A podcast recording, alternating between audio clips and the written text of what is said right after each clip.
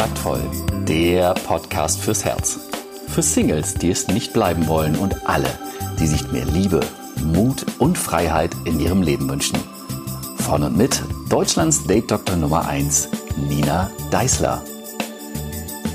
Und da bin ich wieder. Es ist Freitag und es gibt einen neuen Kontaktvoll Podcast und das Thema Schüchternheit, das beschäftigt euch ja ganz schön. Vielen Dank. Und ähm, ja, ich wurde gefragt, was genau kann ich denn nun aber tun? Also wenn ich diese Erkenntnis habe, aber ich möchte weniger schüchtern sein, äh, abgesehen davon, in dein Seminar zu kommen, kann ich nicht jetzt schon irgendwas machen? Wie sieht es denn konkret aus? Gibt es, gibt es konkrete Dinge, die ich gegen Schüchternheit tun kann? Ja, gibt es. Willst du wissen, welche? Dann ist das deine Folge. Zunächst mal es sind tatsächlich mehr Menschen schüchtern, als du wahrscheinlich glaubst. Ja, manche vielleicht nur in bestimmten Situationen, ja, zum Beispiel wenn sie jemanden besonders toll finden, und andere ständig und in viel zu vielen Situationen. Und Schüchternheit heißt immer, man traut sich eben nicht, etwas zu tun, was man eigentlich tun möchte, tun sollte oder vielleicht sogar tun muss. Man fühlt sich gehemmt, blockiert und es geht eben nicht weiter. Das kann und muss aber gar nicht so sein. Schüchternheit ist tatsächlich nicht genetisch. Sie kann verändert werden, wenn du willst. Es gibt Menschen, die sind introvertiert. Ja? Die waren schon immer still und zurückhaltend.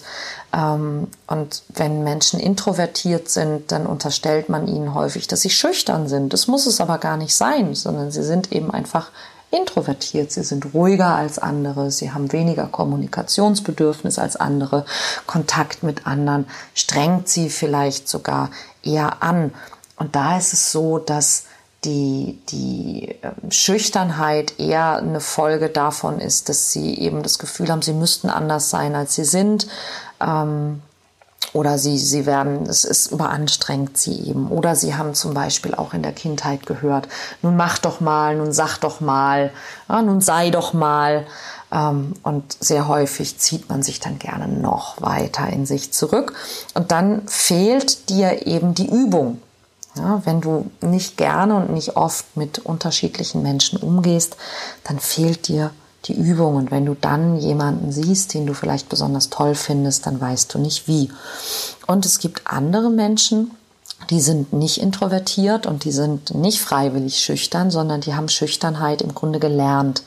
Gelernt durch Erfahrung und durch Prägung. Ja, die hatten schlechte Erlebnisse, die sind vielleicht als, als Kinder gehänselt worden, gemobbt worden, ähm, von den Eltern eingestampft worden, all diese Dinge ähm, und sind sozusagen deshalb ähm, schüchtern, während der Introvertierte zum Beispiel von Natur aus nicht so gerne im Mittelpunkt ähm, stehen möchte ähm, und deshalb das Nicht-Schüchtern-Sein für ihn vielleicht gar nicht so äh, verlockend ist. Ähm, möchten Menschen, die, die nicht introvertiert sind und die eben schüchtern durch Prägung sind, möglicherweise sogar ganz gerne im Mittelpunkt stehen, wenn es garantiert würde, dass äh, die Aufmerksamkeit positiv ist. Und darum ging es ja in der letzten Folge in der wichtigen Erkenntnis über Schüchternheit. Wenn du sie noch nicht gehört hast, dann hör sie dir ruhig an.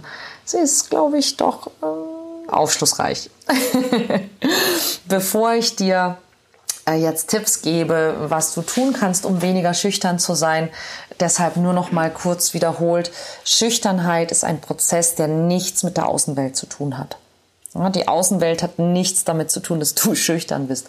Das Gefühl von Schüchternheit entsteht auf der Basis von Bewertungen, die du selbst machst. Es sind deine Gedanken, die du hast, die deine Schüchternheit auslösen. Sagen wir mal, Missverständnisse, die dazu führen können, ähm, eben äh, Schüchternheit in dir auszulösen. Du machst dir quasi deine Schüchternheit selbst durch das, was du über dich und über andere denkst. Glücklicherweise kannst du bestimmen, was du denkst und deshalb kannst du es auch schaffen, dich von Gedanken zu überzeugen, die keine Schüchternheit auslösen. Und dann musst du auch nicht mehr schüchtern sein. Aber ähm, das ist jetzt erstmal, klingt ein bisschen theoretisch. Wie, wie konkret machst du das? Das ist die Folge mit den konkreten Tipps gegen Schüchternheit. Also, Tipp Nummer eins. Vermeide die Situation nicht mehr, sondern suche sie. Viele, viele Menschen, die schüchtern sind, kennen ganz genau die Situation, in denen ihre Schüchternheit auftritt und sie meiden diese Situation. Wenn du wirklich deine Schüchternheit ablegen möchtest, dann musst du dich diesen Situationen stellen.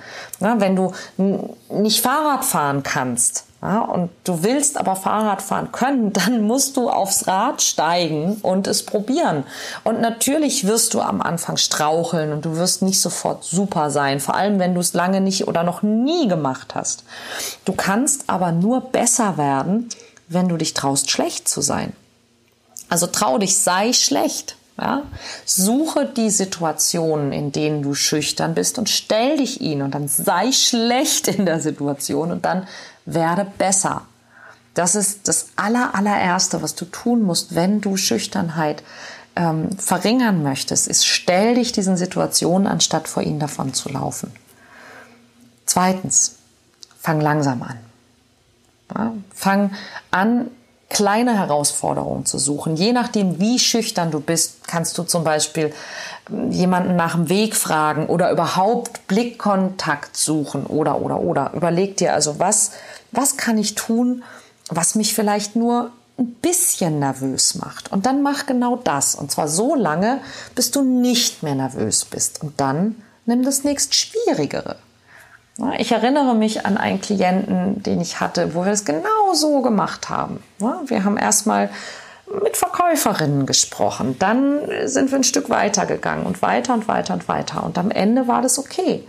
Also wenn es irgendwas gibt, wo sich dein Puls nur so ein bisschen erhöht, dann mach das, bis es normal ist. Und das Interessante ist, ich habe festgestellt, dass es, also wie viele Wiederholungen braucht es, bis das, was dich ein bisschen nervös macht, dich nicht mehr nervös macht. Und es sind tatsächlich bei den meisten Menschen so fünf bis sieben Mal.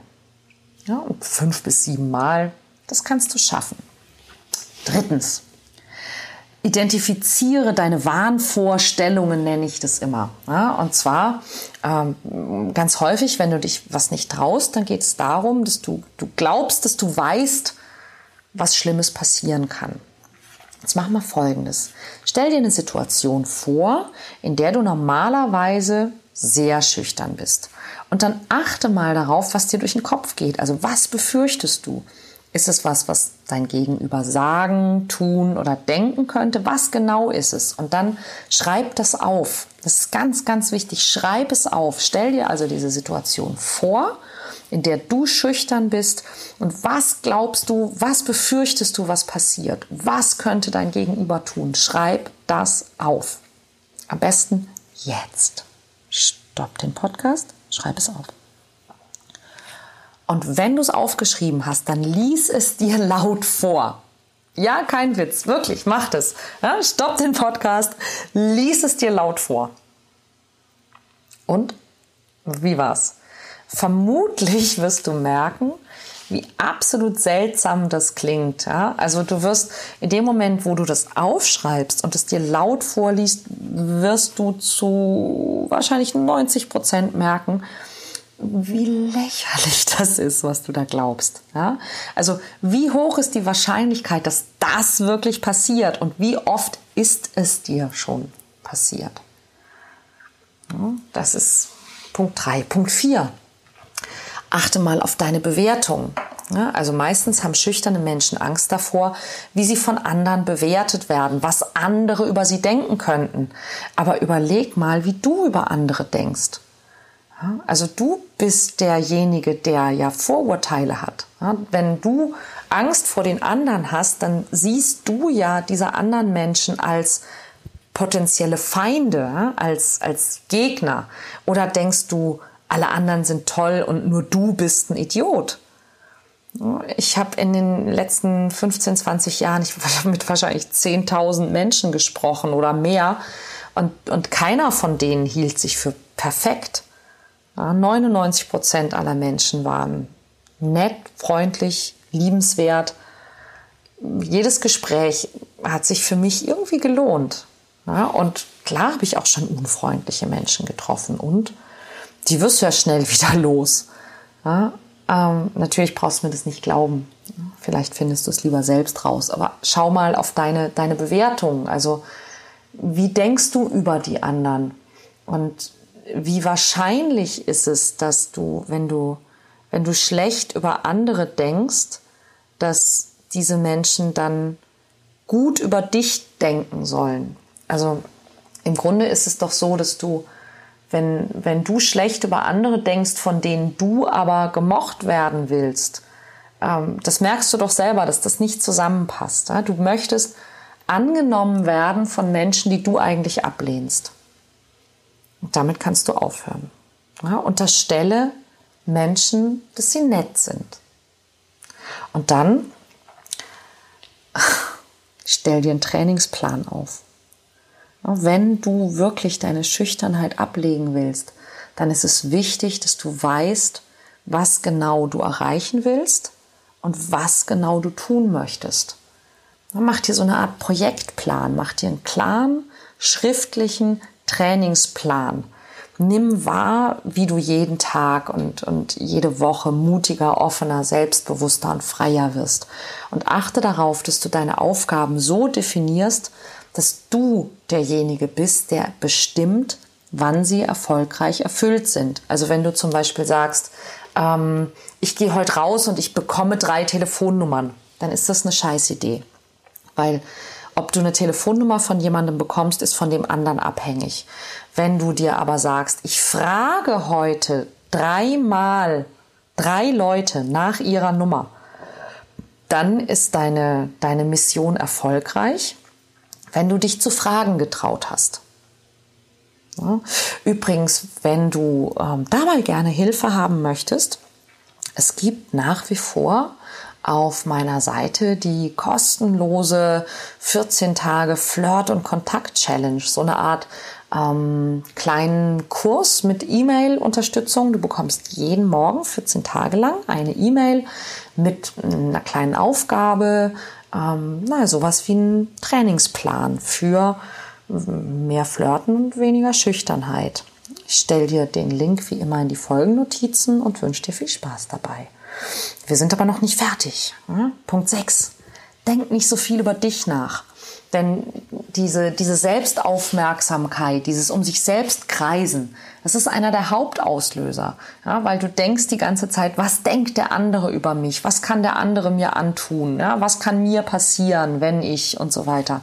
Wenn du aber jemanden siehst, den du gut findest und du denkst die ganze Zeit nur, was muss ich tun? Was kann mir passieren? Was denkt er über mich? Dann denkst du ja eigentlich überhaupt nicht über den anderen nach. Ja, du könntest ja zum Beispiel auch denken, hey, wer bist du denn? Oder du könntest denken, na, wie siehst du aus, wenn du lächelst? Ja, du könntest also nett über den anderen nachdenken und nicht nur darüber, was du tun musst oder was dir passieren kann. Ähm, beobachte deine, deine Umwelt. Ja? Also schau, ob du sehen kannst, ob jemand in deiner Umgebung Hilfe braucht oder wer besonders fröhlich ist, wer traurig ist, wer gehetzt ist, wer gut gelaunt ist, wer schlecht gelaunt ist. Also beginne andere zu beobachten, anstatt dich selbst. Denn dadurch lernst du tatsächlich automatisch auch andere besser einzuschätzen. Wenn du immer nur dich selbst beobachtest, dann bist du immer mit dir und du lernst nichts über andere. Fang an, andere zu beobachten und fang an herauszufinden, wie sind andere drauf? Woran kannst du das sehen? Woran kannst du das erkennen? Ja, also Punkt 6, andere beobachten, nicht dich. Und dann Punkt 7, eines der, der größten Ängste vieler Menschen ist, oh, was soll ich sagen? Ja, und wenn du, wenn du die ganze Zeit dir Kopfzerbrechen darüber machst, was du sagen musst, dann machst du meistens ein ziemlich doofes Gesicht. Und dieses ziemlich doofe Gesicht, das sieht dein Gegenüber auch. Und das sorgt wahrscheinlich nicht unbedingt dafür, dass du besonders sympathisch und interessant drüber kommst. Also anstatt darüber nachzudenken, was du sagen könntest, schau halt ein bisschen verschmitzt oder freundlich oder geheimnisvoll. Ja, stell dem anderen in Gedanken eine Frage. Sowas wie, na? Ja, manchmal sagt ein Blick mehr als tausend Worte oder ein Lächeln. Aber das kann nur passieren, wenn du dich aufhörst zu fragen, oh Gott, was muss ich sagen? Und stattdessen in Kontakt mit dem anderen gehst, auch ohne was zu sagen. Punkt 8. Sammle Beweise für das, was du erreichen willst. Denn wenn du dir mal was in den Kopf gesetzt hast, dann suchst du, ob du willst oder nicht, überall nach Beweisen für deine These. Und wer sucht, der findet natürlich auch. Ja, und vielleicht kennst du das, wenn du dir ein Auto kaufen möchtest und dann plötzlich überall dieses Auto fahren siehst. Ja? Und ähm, genauso ist es eben, wenn du eine bestimmte Überzeugung hast. Du findest überall Beweise für diese Überzeugung. Hättest du eine andere Überzeugung, würdest du überall Beweise für andere Überzeugungen finden, weil die Welt einfach riesengroß und bunt ist. Ja? Dann frage dich, was wäre dir lieber? Und auch das kannst du wieder aufschreiben. Ja? Was würdest du lieber über dich denken? Wie wärst du lieber? Schreib dir das auf und suche nach Beweisen, dass es sehr wohl Situationen gibt, wo du zum Beispiel nicht schüchtern bist, wo du gut von anderen behandelt bist, wo du sehr wohl was erreichst ja? und so weiter. Und ähm, stärke deine Stärken. Ja? Richard Bendler hat mal gesagt, Confidence grows with competence. Also das Selbstvertrauen wächst mit der Kompetenz. Ähm, es geht aber hier jetzt nicht um, um die tatsächliche Kompetenz, sondern um die von dir erlebte. Also schaust du immer nur auf das, was du nicht kannst? Oder kannst du auch sehen, was du schon gut kannst? Und ganz viele Menschen, die ich kennenlerne, die schüchtern sind, die wissen unglaublich gut, was sie nicht können. Ja? Ähm, und, die, und alles, was sie können, alles, worin sie gut sind, naja, das ist ja normal. Ja, und wenn du immer nur auf deine Schwächen schaust, dann werden die natürlich immer größer. Und anstatt auf deine Schwächen zu schauen, stärke deine Stärken. Ja, das ist der neunte Tipp. Und der zehnte konkrete Tipp ist, nimm dich nicht so ernst. Ganz viele Menschen, die schüchtern sind, ähm, und jetzt sage ich was sehr Böses, aber ähm, ich merke das immer wieder, dass viele Menschen, die schüchtern sind, sie sind ohne das zu merken, ansatzweise fast arrogant, weil sie denken halt die ganze Zeit über sich selbst nach. Ja? Und sie gehen sogar so weit, dass sie denken, dass ganz viele andere Leute auch über sie nachdenken. Dass, sie, dass andere Leute sich dafür interessieren, was sie tun und was sie sagen. Das ist schon ein bisschen eingebildet. Ja, ähm, bist du wirklich so wichtig, dass alle anderen Leute sich Gedanken um dich machen, obwohl sie dich vielleicht noch nicht mal kennen? Ja? Was wäre dabei, wenn du dich mal irgendwo, irgendwie bei irgendwem blamierst?